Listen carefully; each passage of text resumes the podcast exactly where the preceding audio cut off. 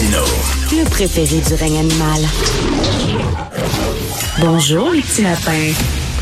Est-ce que le mot woke est malmené? Est-ce que le mot woke est galvaudé? Est-ce qu'on est trop sévère envers les woke? Est-ce que c'est devenu un genre de mot générique qui veut dire tout et n'importe quoi?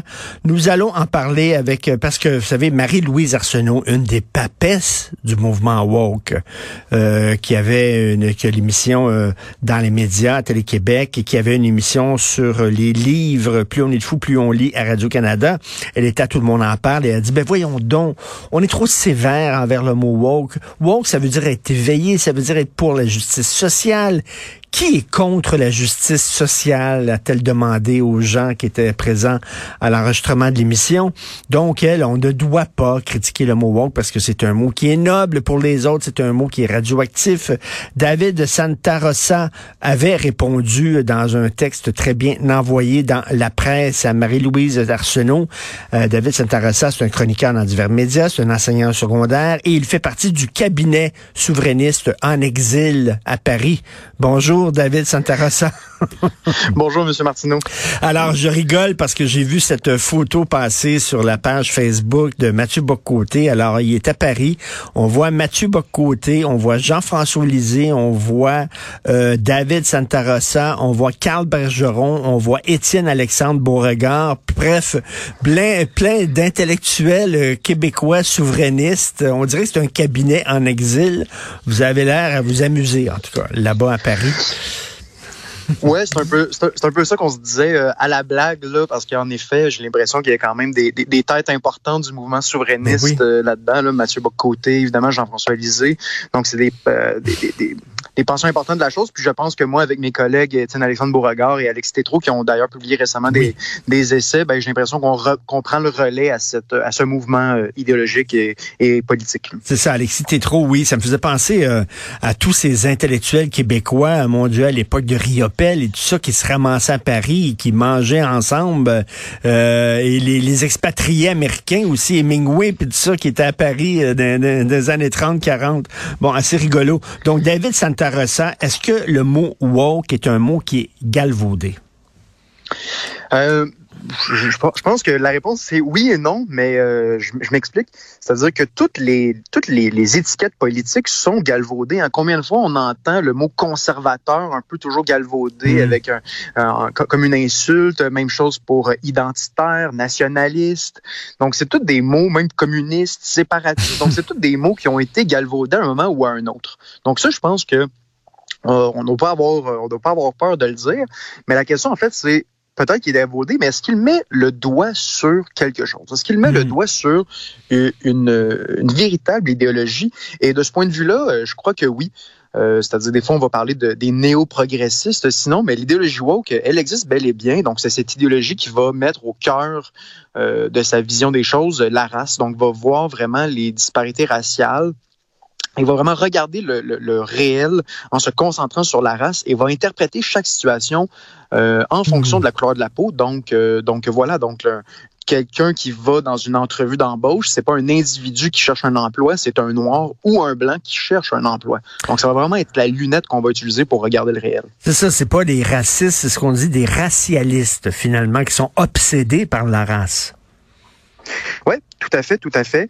Euh, et je pense qu'en ce sens, l'émission de Marie-Louise Arsenault euh, embarquait d'une manière ou d'une autre dans cette, dans cette philosophie-là. Donc, c'était très fréquent qu'elle abordait telle œuvre ou telle œuvre en mettant au cœur de sa pensée, euh, de sa vision, euh, la couleur de la peau, même lorsque c'était pas nécessairement euh, pertinent de le faire.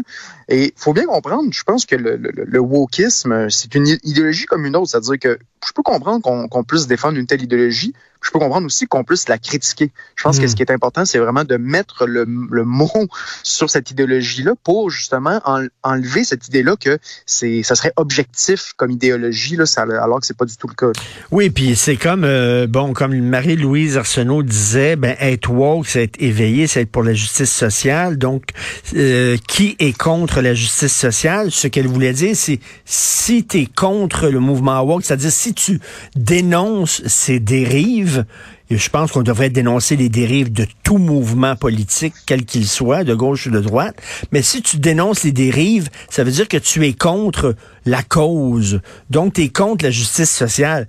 Et c'est exactement pour ça, David, qu'il y a plein d'intellectuels dans les années 50, 60, 70 qui qui n'osaient pas critiquer les dérives du mouvement communiste parce que la cause était bonne.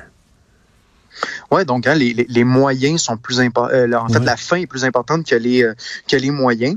Euh, je pense que je pense que vous avez raison. Et pour ce qui est des, des les, les, les, débordements à droite, je pense qu'on a collectivement, on est, on est, on est très bon pour les identifier. Hein. Tu sais, par exemple, des groupes comme la Meuse, ben, on n'a pas de difficulté à identifier les, les, les extrémistes. Par contre, lorsque ces, ces, ces extrémistes-là proviennent de la gauche, on a beaucoup plus de difficultés en tant que société à mettre le doigt dessus. Mmh. On l'a vu notamment à l'université à l'UCAM c'était la semaine dernière, hein, donc des étudiants qui se font euh, intimider, harceler. On parle ici vraiment, c'est des, des, attitudes euh, qui relèvent du, criminel, à mon sens. Et ça, ben, l'université euh, a levé le, nez longtemps sur cette réalité-là. Et j'ai l'impression que tranquillement, pas vite, ils commencent à, se réveiller en ce sens. C'est-à-dire qu'il y a comme deux poids, deux mesures. C'est-à-dire si c'était des étudiants d'extrême droite, par exemple, qui feraient régner la terreur à l'UCAM, je pense qu'on n'aurait pas été aussi complaisant si longtemps. Euh, je pense que non. Je pense que non. Donc, c'est ça. Et, tant mieux, j'ai envie de dire, tant mieux qu'on est euh, n'est pas conciliant avec euh, l'extrême droite. C'est juste d'être cohérent dans notre dans notre dans notre approche de la violence politique, je pense. Il faut pas jeter le bébé non plus avec l'eau du bain. bien sûr, la rectitude politique, il y a des dérives, mais en même temps, David, il y a du bon là-dedans aussi. C'est vrai que lorsqu'on on voit là, ce qu'on écrivait avant puis ce qu'on disait avant. Euh, écoute, je, je, reviens souvent avec cet exemple-là, mais à la radio, il y avait un quiz à la radio commerciale qui s'appelle Mort ou Fif. Donc, on donnait le, nom d'une personnalité. Il fallait que tu dises, est-ce que cette personne-là est, morte ou est Fif? Euh, on veut pas revenir en arrière, là, non plus, là. Non, non, pas du tout, pas du tout. Euh, et ça, oui, c'est tant mieux qu'on a identifié ça, mais je pense que sais, ça, ça, ça s'enligne pas, euh, dans, ça s'intègre pas dans une logique woke de pointer du doigt ce type de, de, de dérive-là. C'est-à-dire, mm. c'est-à-dire, c'est des propos euh, insultants qui font référence vraiment à la dignité humaine. Donc, j'ai pas l'impression que de condamner de tels agissements, ça doit pas être, euh, euh c'est pas le wokisme qui doit avoir le monopole de la condamnation de ce genre de choses-là. Je pense que c'est important de le dire. Et donc, oui, le, mais le, le, climat social devient tellement braqué autour des questions de racisme que maintenant, on est un peu souvent en train de se dire, peut-être euh, malheureusement, là, de se dire, OK, est-ce que c'est une autre euh, stratégie idéologique du wokisme euh, qui cherche à, mettre de l'avant ses idées ou il y a vraiment un, réel, une réelle inquiétude de telle ou de telle chose qui se passe au Québec ou ailleurs dans le monde? Et David, est-ce qu'on peut être un bon woke? Est-ce que ça veut dire, est-ce que ça veut dire comme un, bon communisme? Est-ce que c'est, c'est, il y, en a pas de bon communiste? C'est un système qui ne fait que euh, que déraper partout. Euh, est-ce qu'on peut être un bon woke? Est-ce qu'il faut faire la différence entre les bons woke et les mauvais woke? Euh, ben, je pense que je pense qu'ils pourraient en, en, exister.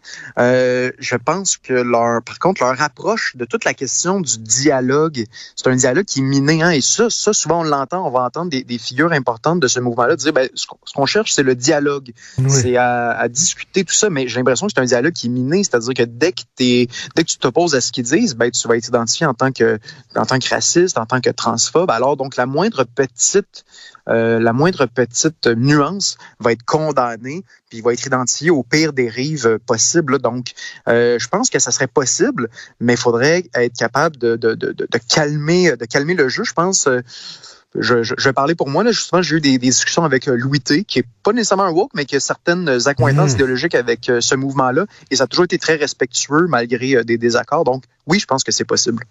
Et parce que je, fais le parallèle avec le communisme, là, euh, il y a des gens qui disent oui, mais ce qui s'est passé, par exemple, en Russie, c'était un dérapage. Mais il y en a d'autres qui vont dire non, euh, le verre était dans la pomme. Euh, l'idéologie même est une idéologie qui, qui porte au dérapage.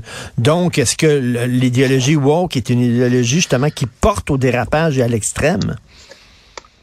ben oui, je pense que quand on parle de, de, de racialisme, hein, de racialiser euh, la population, euh, je pense que oui, euh, ça, ça, ça, porte en lui euh, des extrêmes, hein, c'est-à-dire qu'on va être identifié systématiquement à notre à notre couleur de peau, c'est-à-dire que peu importe notre notre histoire, mais on va être un privilégié si on est blanc et si on est noir, ben on est un, un damné de la terre si on veut. Donc peu importe. Donc on vient en fait si on veut, menotter euh, l'individu dans, sa, dans son, son groupe d'appartenance. Et donc, oui, en ce sens-là, euh, le verre est dans la pomme. Là, je pense pas que, mm. de ce point de vue-là, je pense que c'est difficile de, de, de, de, de donner euh, un quelconque crédit à cette idéologie-là. Alors, Marie-Louise Arsenault disait, là, il faut en revenir avec le mot woke, il faut en finir avec euh, ce, ce mot-là, il faut arrêter de diaboliser. Et David Santarossa, dans la presse, je vous euh, conseille fortement de lire son texte qui s'intitule Pour ne pas en finir avec le mot woke. Au contraire, David, tu dis, ben non, il faut en parler, faut débattre, faut en discuter. Il ne faut pas avoir peur non plus de dénoncer les dérives du mouvement woke, tout comme on doit dénoncer les dérives du conservatisme, les dérives de la droite, les dérives du mouvement antifasciste, etc. Oui, exactement, parce que c'est ça, on cherche à se draper d'une forme d'objectivité, une forme de neutralité avec le mot woke. Hein, euh, c'est exactement ce que Marie-Louise Arsenault disait. Donc, il faut en parler, il faut l'identifier. Euh, la démocratie en sort gagnante de ça. Euh, ça, j'en suis profondément convaincu. Et ça me remet en question, euh, puis ça, je pense, c'est un point très important donc qu'on ne parle pas assez, ça remet en question l'expertise de certains. Euh, parce que souvent, euh, justement, on va arriver sur un plateau et les personnes vont se présenter comme experts, mais en réalité, ce sont des personnes qui ont un biais idéologique, un biais woke, mais qui vont essayer de le cacher justement hmm. pour garder ce statut-là d'expert neutre, objectif, alors que c'est pas du tout le cas. Donc, oui, euh, il ne faut pas en finir avec le mot woke, il faut continuer de, l'utiliser euh, précisément sans le galvauder, là, mais il faut le, continuer de l'utiliser, ça c'est certain. Merci beaucoup, David Santarassa, et euh, mes salutations à tous les membres du cabinet souverainiste en exil à Paris. Merci à vous. Merci, David. Salut.